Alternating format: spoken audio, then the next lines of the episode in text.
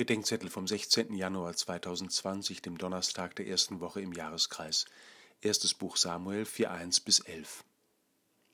Neulich bekam ich beim Bäcker einen Glücksbringer geschenkt. Ein 1-Cent-Stück mit einem aufgeklebten Marienkäfer drauf. Ich habe ihn gleich in den nächsten Mülleimer geschmissen. Und ich bin nicht überfahren worden. Und wenn ich überfahren worden wäre, wäre es nicht der Pfennigkäfer gewesen. Pfennigkäfer bringen kein Glück. Pfennigkäfer sind nicht Gott. Gut, bei Pfennigkäfern mag das noch eingängig sein. Problematisch wird es, wenn wirklich heilige Zeichen zum Maskottchen, zum Talisman, zum Glücksbringer werden. So ging es in der heutigen Lesung mit der Lade Gottes. Die Lade Gottes barg nach der Überlieferung Israels die Bundestafeln des Mose mit den zehn Geboten.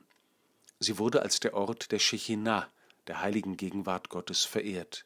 Zugleich war die Lade mit den Geboten die sprechende Erinnerung an die unterscheidende Lebensform des Volkes Gottes in der Welt.